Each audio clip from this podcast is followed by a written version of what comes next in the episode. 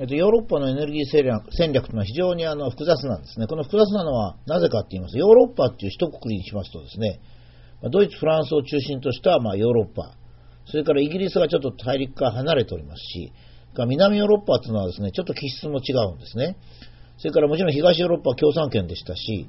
えー、スウェーデンとか北欧はまた北欧で独特なんですね。ここはもう非常に人口密度が低いという特徴もあります。ロシアを入れるかどうかと。それからまあ、トルコとかですね、それからまチュニジアって言いますか、モロッコとかですね、まあ、アフリカとはいえ、ほとんどヨーロッパと同じような文化圏というところもありましてですね、まあ、そういうところの総合的な影響がある、それから歴史的に非常にあの古いのでですね、もともとは割合単純じゃないんですね。それからあのやっぱり大陸国ですので、えー、個別の国の戦略は日本のように単純じゃないんですよ。まあ、日本はお人よしで何もわかんないでやってるっていう感じなんですが、まあ、そういうことはないんですね。ですから、まあ、そこのところよく考えなきゃいけないんですよ。それで今まで例えばドイツが太陽熱、太陽電池やってるとかですね、フランスが原子力やってるとかいった非常にあの日本的な見方でヨーロッパを見るんですが、ヨーロッパっていうのは非常に日本と違うんですよね。だからまずそれをあの意識しておかなきゃいけない。基本的な戦略は植民地が長かった植民地を持つ国が長かったんで、えー、なんとかして植民地的な雰囲気を作りたいっていうのがあるんですね。私なんかまあ地球温暖化なんかもその一つだと思ってますが、えー、とやっぱり黄色あの有色人種のです、ね、発展を抑えたい。まあ、昔はずっとここ200年か300年はですね、えー、ヨーロッパの諸国は世界を制覇して、えー、有色人種のあの上がりをですね、楽しんでたわけですね。ですからまあそれがやっぱりどうしてもあるということです。エネルギーについてはですね、大きく言えば、まあ、ドイツはいろいろなことをやっているということですね。今までは原子力もやっておりましたが、もともと石炭火力、それに現在では天然ガスをロシアから入れるという戦略ですね。フランスは原子力に大きく、えー、切りましたけども、日本と違うのは、例えばパリのセーヌ川の上流に原子力発電所が2つあったり、それからフランスの主要な河川のところに冷却水を求めて原子力発電所があるんですね。まあ、その下流では水道を取っているというふうにですね、えー、原子力の安全性ということに対して全然日本と違う認識を持っています。つまり安全じゃなくちゃやらない。だから僻地に原子力発電所を作らないということですね。まあ、イギリスはですね、えー、サッチャー政権時代に石炭火力発電から、まあ、北海油田、もしくはあの天然ガス発電に少しずつ切り替えていきました。えそして将来はま原子力もやりたいという構えですね。えそれからスウェーデンとかフィンランド、デンマークなんかは人口が少なくとも少ないんですよ。ざっと言うとですね、日本の人口密度の20分の1ぐらいしかありませんからね。15分の1とも言ってもいいんですけども、いろいろ国によって違うんですが、えしたがって、例えば自然エネルギーを利用するにしてもですね、例えば水力発電、これは悠々できるんですね。え、日本の水力発電、先ほどこの前書きましたけど、まあ、例えば電力の8%だと。しかし、日本に対して、例えば、あフィンランドは人口が22、人口密度22分の1です。スウェーデン17分の1ですね。ですから、まあ、そういうことから考えますと、えー、っと、日本で自然エネルギーを使う、水力発電に使うというのと、北欧では全然違うんですね。それからまあ、えー、っと、ギリシャとかイタリア、もしくはスペインといったところはですね、あの、よく今度あの、えー、っと、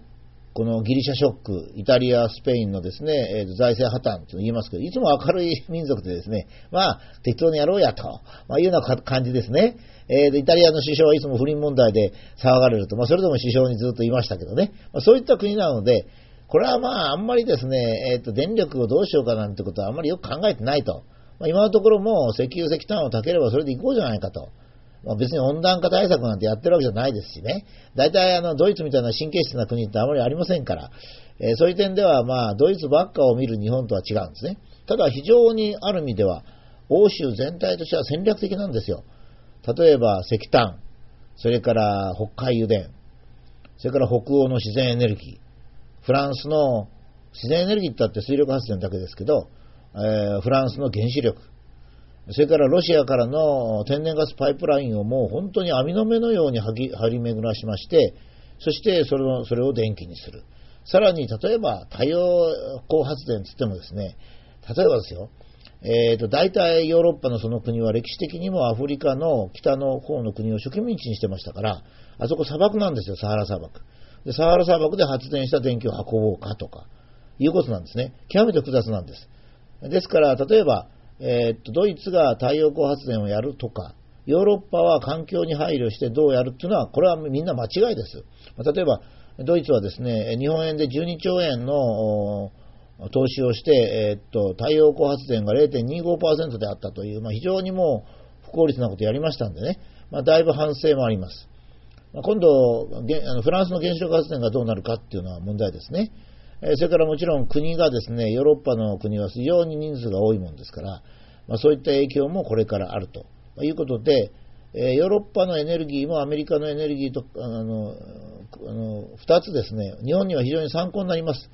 えーと、開発途上国のエネルギー需要も大切なんですが、やはりヨーロッパ、アメリカっていうのは今までずっと来たし、えー、日本と相当似てますんでね、えーと、前のアメリカ、今度のヨーロッパと、え、なんとなくぐちゃぐちゃしてるなっていう感じを持っていただくと正しいんですね。スパッとしてないな。いや、実はスパッとしてないんですね。え、石油もやり、石炭もやり、天然ガスもやり、ウランもやり、自然エネルギーというか水力発電もやり、お互いに融通をし、